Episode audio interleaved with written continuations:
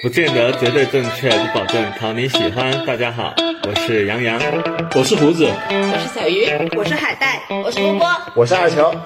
欢迎来到少数派对。最近我看到了一条热搜吧，就是汤唯在接受采访的时候就聊到婚姻和家庭的关系，据说有人传他离婚，但他否认了这个说法。但更重要的是，他给出了自己心目中家庭成员的一个排序，就是父母是第一位的，老公是第二位的，女儿是第三位的。那其实有挺多网友对他这个排序是有一个反弹的，因为中国人，当你结婚生子之后，许多女人都会把小孩排在第一位。那他认为这种是一种独立女性的一个表现吗？我想问他自己为什么没有在排序里？其实我觉得他这是隐含着自己的一个排序的，排在哪里？不是第一就是最后啊。胡子的分析很有道理。我觉得，或者是他没有他在这个回答里面的时候，他就把自己当做一个主体，其他都是可以被自己安排的对象。如果是那样的他咱出发点的话，自己就是第一位的了。对，嗯。然后呢，我想说这个东西其实不是一个新鲜事啊，因为在几年之前，湖南台出了一个综艺，叫我家那女儿也不什么，类似于这个样子，我家那闺女。嗯。然后呢，里面焦俊艳就去上了这个节目之后呢，她跟 Papi 酱有个对话，然后跟。这个东西是一模一样的，而且是呃更全面的。在那里面，Papi 酱也给也给自己还有其他角色，然后要排了一个序。Papi 酱的排序是自己、老公、孩子、父母在最后。嗯嗯，他也会被人骂，当时也激起了很大很大的讨论吧。然后我自己的感受是觉得有什么好讨论的？这个东西其实它就是。在录节目的时候，为了给导演提供个素材，然后呢，自己随便说了一下而已。事实上，你人生当中没有那么多的时候是要你去按照这个抉择，然后来安排你的精力、你的爱、你的金钱的，没有的。其实更多的时候都是你今天和你父母相处，你就好好跟你父母相处；你今天跟陪你小孩，你就优先照顾你小孩。不不不不不，我觉得呢，是因为你现在。不是一个配置完整的一种状态。其实我是觉得，老公或者另外一半啊，在这个里面是一个相对微妙的，因为他跟你是差不多是平等的。我个人看啊，嗯，然后比较难的处理的是父母跟小孩，就是你哪一头更重的一个问题。作为一个中年男人，那比如说我可能我的精力有限的时候呢。我真的是我要照顾小孩，还是要照顾老人？我的另外一半能不能帮我分担？这个真的是个很现实的问题。所以你的排序是什么样子的？我的排序呢是父母排第一位，然后小孩，因为这个都是我们要要照顾的。嗯，然后不是说把伴侣就排那么低啊，我是觉得我自然的就是会觉得我们两个是同一阵线的，来安排这些事情。嗯，所以你和你自己和伴侣，你把哪个放在前面？当然是伴侣放在前面，还是我会把自己放在前面。而且我和我老婆都认为我们要把自己放在前面，因为首先你要做好你自己，你要成为你自己，你才能去可能去安排别人，或者是照顾好别人，照顾好别人。嗯。嗯，然后呢？接下来呢？然后就会把伴侣排在第二位。嗯，对我们一致是这样认为的。哎，那我有一个问题，就是假如我们再引入再一个变量，就是你的事业或者你个人的生活，你会把伴侣和你事业会怎么样处理呢？不会做排序，这些东西是没办法排序的。你排了干什么呢？事业含在自己里面。就是我和他公认的，就是我们做过这个排序，后来就是没办法，因为觉得很很无聊，因为你觉得排来排去没有什么意义，你在遇到具体的事情的时候，你可能你这个顺序就会发生变化。所以小孩和父母是哪个在前面？如果一定要排的话，就是如果要一定要排的话，会把小孩可能放前面。嗯，对，那你跟 Papi 酱的这个排序基本上就是一致的。然后其实我们当时是采访过那个焦俊艳的，就是这个话题上了热搜之后呢，我们后面就是采访焦俊艳的时候，有问他这个问题，就是说他怎么看 Papi 酱的这种排序，因为在节目里面他是没有排的，然后他就说这种排序。没有意义，跟球球的观点是一样的。他说，生活当中很多时候，你都是大家都是发现这个人需要帮助的时候，比如说小孩需要帮助的时候，那一家人都去帮助小孩；然后父母他可能生病了住院了需要帮助的话，那一家人就都去照顾父母。当你不开心的时候，你家里人就全部都来照顾你。就是他这种东西不是说那面临一个什么泰坦尼克号的沉船，那谁先走谁最后走啊这个样子。人生当中大多数时候你不会面对那种事情。我觉得这个是两种情况，嗯就是你突发情况资源有限，那你先安排谁？就像说大家同时掉水，你先去救哪个，那是一样的问题。但还有一个情况就是平时，平时你的资源和时间的分配，嗯你比如说你有一个周末。呃，你是陪老婆去那个博物馆呢，陪小孩去游乐场呢，还是陪父母去哪里爬个山呢？对吧？你只有这一天的时间，其实是我觉得生活中是有排序的。嗯嗯，比如说周末是干什么的话呢？我目前的排序肯定是先和老婆，然后再小孩，然后再父母。那你有没有想过，你之所以可以履行这个排序，是因为你的父母帮你承担了一些照顾小孩子的这个责任，对所以你才可以在周末的时候跟你的老婆去，这背后是父母的牺牲。对，对，而且这里面呢有一个是年龄段，因为你们现在面临的可能是父母没有那么年轻了，但他还没有完全老，对吧？小孩呢多大？小孩只要在三岁以下，第一一方面他离不了人，那我只要安排一个可能 babysitter 就可以了。然后他的情感呢，他对你的那种认知还是模糊的，你可以一定程度上面，即便忽略一点他，他不我觉得。这就是男人发言，就是真的，因为对一个母亲来说，当小孩子，比如说可能你说的三岁之前，嗯小孩子妈妈会觉得自己是没有办法离开小孩子的，嗯，因为我身边有很多就生了娃的朋友，你会发现他们生娃之后，你已经见不了这些朋友了，嗯他们的人生会围着小孩打转，比如说你以前你可以玩到十点、十一点、十二点才回家，但是你现在不行，你到八九点的时候，你就要马上跟朋友说，我不能再吃饭了，我要马我们要马上走了。就是我会发现小孩子是真的离不开妈妈，就是你不会觉得说呃你的朋友忽略你而只把心思放在小孩上，而是现实情况之下，他就是必须履行母子母职去照顾小孩，比如新生儿他可能定时定候他要喂奶。然后，如果是一两岁的小孩子，他离开妈妈，他会哭，家里人没有人能安抚小孩子，只有妈妈可以。就是我觉得，当你拥有了一个新生儿之后，一个小孩之后，你作为一个女性，你的人生就是会围着小孩打转，这是没有办法的事情。这也是为什么就是汤唯的那个说法，他的那个排序引起了一些反弹的一个原因，因为他把小孩是排在最后一位的。你从汤唯的 ins 上来看，你会发现小孩占他生活的这个比例是非常非常大的。当然，他在排序当中呢，他把小孩排在最后，所以有的时候人嘴巴上怎么说，然后实际上不一定那么做。呃，汤唯的小孩是二零一六年出生的，那到现在其实也是一个学龄儿童。嗯，就我觉得到了学龄这个阶段，可能作为母亲，她就不是说一定要每天都陪着小孩子，她是可以把对对对她可以把小孩排到最后的话，其实也还正常，我觉得。我觉得他的人生排序，不管他说的真的假的吧，我觉得是一个价值观的体现，而不是说是现实中真的遇到什么事的那种排序。那你觉得这种价值观的体现会不会有经纪人的设计在里面？因为提到汤唯的时候，大家都会想到红烧肉和香菇菜心的那个梗，就是呃，有的时候艺人在接受采访的时候，他会拿到采采访提纲嘛，然后他很多时候他说的东西，并不是说我口说我心，而是说我表达一个符合我人设的那样一个观点。我觉得两看吧，这个这个里面透露出两个信息。第一个可能就像小鱼说的，觉得因为大众普遍来说是比较能接受孝顺，孝顺这一点不管怎么样，这个你是没得吐槽的，所以他会把父母放在第一位啊。如果我们是比较 阴谋论的来想一下的话啊，另外一个不管怎么样，她没有把老公放在第一位，也没有放在最后一位，我觉得这比较微妙嗯啊。结合她现在的就大家对她的婚姻状态的一个猜测来说。他其实是把老公放在了一个你不用去讨论他的这样一个位置，大家会去注意到，诶，第一位是父母，诶，你怎么把小孩放在第一位？第二最后一位，但是老公他把它藏在中间。我觉得她把老公放在孩子前面，这本身就把老公带入了一个讨论里。就是为什么你会把伴侣的排序放在孩子前面？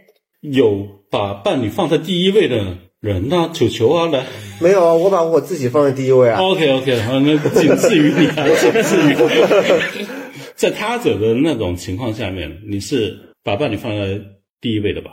对，对吧？其实我的价值观上的排序，我会跟汤唯跟二球的是一样的，就是我我第一位，伴侣是其次，小孩第三，因为这是我们的小家庭。其实说到个人和伴侣的选择，我会想起最近看到的另外一篇文章，他是一个一对学术界的夫妻，然后丈夫他就两人都是学者，但是丈夫因为癌症最近去世了，他太太就写了一篇悼文，那篇悼文非常精彩。因为他是两个都是学者，然后女方的学术能力其实不比男方差，但是他会为了男方而去辞掉自己的教职，然后牺牲。陪他去呃，就算是成为他背后的女人这样子吧。但实际上，在那篇悼文里面，我能感受到这个女性的挣扎，因为她一方面她爱这个人，但另一方面，她又非常清楚的看到她自己作为一个女性，她是处在了一个牺牲的地位，她也在反思为什么做牺牲的是自己。嗯，就是我觉得他那篇东西写得非常精彩。那就是同样的情况，你们大概率是不会做出牺牲的。不一定啊，其实我最反感的反而是胡子那种，就是我跟我的伴侣是一体的这种说法，你知道吗？为什么呢？嗯，因为这种就是默认了说我我想要做的，我要承担的，那就是伴侣也必须承担。这其实也是很多人的一个共识，就觉得说，既然我们结成了夫妻。那所有的事情我们都要必须共同面对和必须承担，但这一点其实我是一直持怀疑态度的。嗯嗯，最近我朋友就有个例子，就是每年我身边都会有一些这样的例子，其实就是春节过年，过年大家回家的问题，因为两个父母可能在不同的地方，嗯，那呃就是一起回你家，还是一起回回回回他家，还是说我们分头回，还是怎么样？这个就是经常我要看到朋友吵架的问题。嗯但是很多男性就会觉得我们是一体的，那他就会提出一个就是可能过分一点，就是说你得跟我回我家，嗯，还有一些可能他觉得平等一点，就是说啊，我跟你回家两天，你又跟我回家两天。但是其其实很少有人能接受说各回各回家，各家各找各妈这件事情。对对，这真的就是一个小家庭和大家庭的矛盾。你们不可以理解为什么就是不可以各回各家这一点吗？就是首先啊，我就认为，就是一个正常的这个关系里面，就是夫妻关系应该是第一位的，这是一个正常的家庭，就是你们两个已经从原生家庭里面独立出来了，然后我们形成了一个小家庭，在这个过程当中，你作为两个独立的人，然后你自己选择了伴侣，你新建了一个家庭的这个情况下，如果他的排序是在你两个的原生家庭之后的话，我觉得你这个小家庭的紧密度没有那么好。然后你们两个对于原生家庭的这个依赖，可能或者是情感，可能是超越了这你们的伴侣关系。我觉得这个不健康。因为其实这就涉及到一个个人身份定位的问题，就是在你选择回谁家的时候，你的身份到底是回归到父母的儿子或者女儿，还是说你是以一个组建了新家庭的别人的丈夫和妻子的身份回去？其实，在我们中国文化里面，大家会很习惯说，既然你结婚了，就一定要携伴同行，不然大家族会有人说闲话。嗯，就大家会习惯把你当成一个已婚的人看。如果你没有伴侣出现在家族聚会的时候，大家就很容易会猜测你跟你伴侣是不是有点问题，你是不是已经恢复了独身的身份？为什么说呃去男生家庭呢？呃，相对普遍，因为如果各回各家，女生会碰到的反弹可能会更大一点。其实没有，就是作为一个生活在大家族里面的人，我就是我个人感觉啊，虽然我就如果我结了婚，那我也很能接受说伴侣不跟我一起回家，但是作为一个吃瓜的家族中人，当我看到我的表哥表姐什么的，伴侣没有跟他一起出席家族聚会。一一次半次就算了，如果经常不出席，我也会暗暗猜测，嗯，他们可能婚姻出了点问题。那其实我觉得这个问题也非常非常好解决，一年一家就行了，或者是说双方的父母都来投奔这个新建的小家庭就可以。我不知道为什么就是这个东西会呃吵起来，你就本着一个公平的原则，你就一家一边嘛。这真的是一个时间分配的问题。很多人他的春节假期就只有七天，可能丈夫的老家在东北，然后然后你的老家可能在广西，这样。所以今年去广西，明年去东北啊。那如果我们每年都想见到父母呢？那就让两边的父母都来找你们呀。那父母不愿意走的呀。对，那哪人生哪有那么多不愿意？那大家就是为了呃呃双方彼此互相迁就的啦。确实有一些具体的情况。那比如说有一些女方啊，往往还有很多情况是跟公婆住在一起，那那他可能过年了，他就去女方的那叫什么岳父岳母家，因为平常已经在这边了嘛，对，对吧？那，这个就是事实上就是礼数嘛，中国人讲讲究的礼数的一个问题嘛。